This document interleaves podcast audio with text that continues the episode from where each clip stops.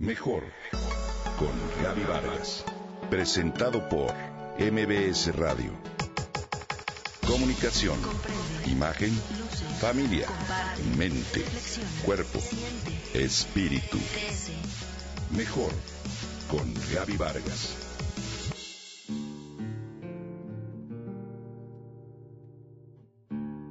Cuando tenía 12 años de edad, una gitana le pronosticó que viviría 14 veces 6 años, que cambiaría de ropa y usaría zapatos, corbata y también sombrero, pero sobre todo que llevaría libros bajo el brazo, que aprendería otro idioma y que sería famoso.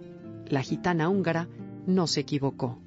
Andrés Enestrosa Morales nació el 30 de noviembre de 1906 en la ciudad oaxaqueña San Francisco Ixhuatán. Fue poeta, narrador, ensayista, orador, escritor, político, bibliófilo, historiador y periodista mexicano. Vivió sus primeros seis años de vida en Ixhuatán, asombrado por las maravillas de ella y de la naturaleza. Estudió la primaria en Juchitán y habló zapoteco hasta los 15 años de edad. Después se trasladó a la Ciudad de México y pidió a José Vasconcelos, a través de un intérprete zapoteco, una beca, misma que le fue concedida. Así estuvo un año en la Escuela Superior de Maestros, donde tuvo la oportunidad de aprender y dominar el español. En 1924 entró a la Escuela Nacional Preparatoria y se graduó como bachiller en Ciencias y Artes.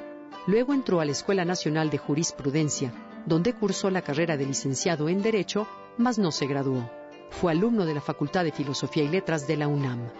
Fue una figura importante de la llamada generación de 1910. En 1927, gracias a la sugerencia de su maestro Antonio Caso, comenzó a escribir su primera obra, Los hombres que dispersó la danza, publicada en 1929. El texto exalta un pasado indígena que se afianza en la defensa de una cosmovisión liberal y espiritual. En 1936, luego de su destacada participación en la campaña presidencial de Vasconcelos, Andrés fue becado por la Fundación Guggenheim de Nueva York para la realización de un estudio sobre la cultura zapoteca en América. Hizo investigaciones diversas en archivos y bibliotecas. Gracias a estas, Enestrosa logró fonetizar el idioma zapoteco y preparar un diccionario zapoteca-castellano.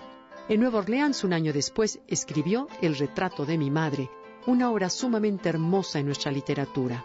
Contrajo nupcias con Alfa Ríos en 1940 y luego nació su hija Cibeles. Andrés formó parte de la Academia Mexicana de la Lengua y desde 1965 hasta el 2000 ocupó el cargo de bibliotecario. Fue también maestro de lengua y literatura en la UNAM y en la Escuela Normal de la SEP y jefe del Departamento de Literatura de Limba. En 1973 recibió el premio Elías Suraski y en 1990 el premio Ciudad de México. En 1992 recibió la medalla Ignacio Manuel Altamirano. En 1993 la Asociación de Escritores de Oaxaca y el Gobierno del Estado crearon el premio y la medalla Andrés Enestrosa. En el 2000, la Universidad del Claustro de Sor Juana, la Casa LAM y los Centros Universitarios de Integración Humanística, así como los Estudios Universitarios de Londres, le entregaron una de las 17 medallas a los sabios de fin del siglo XX.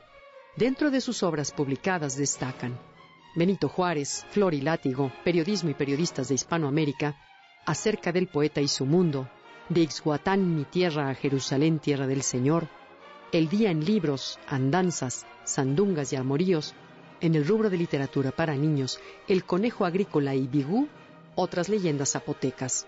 A los 101 años de edad murió un 10 de enero de 2008 por complicaciones de neumonía en la Ciudad de México. Este mes lo recordamos.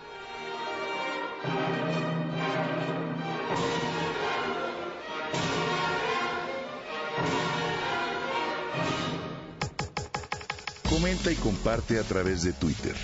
Gaby-Vargas. Gaby-Vargas. Mejor con Gaby Vargas.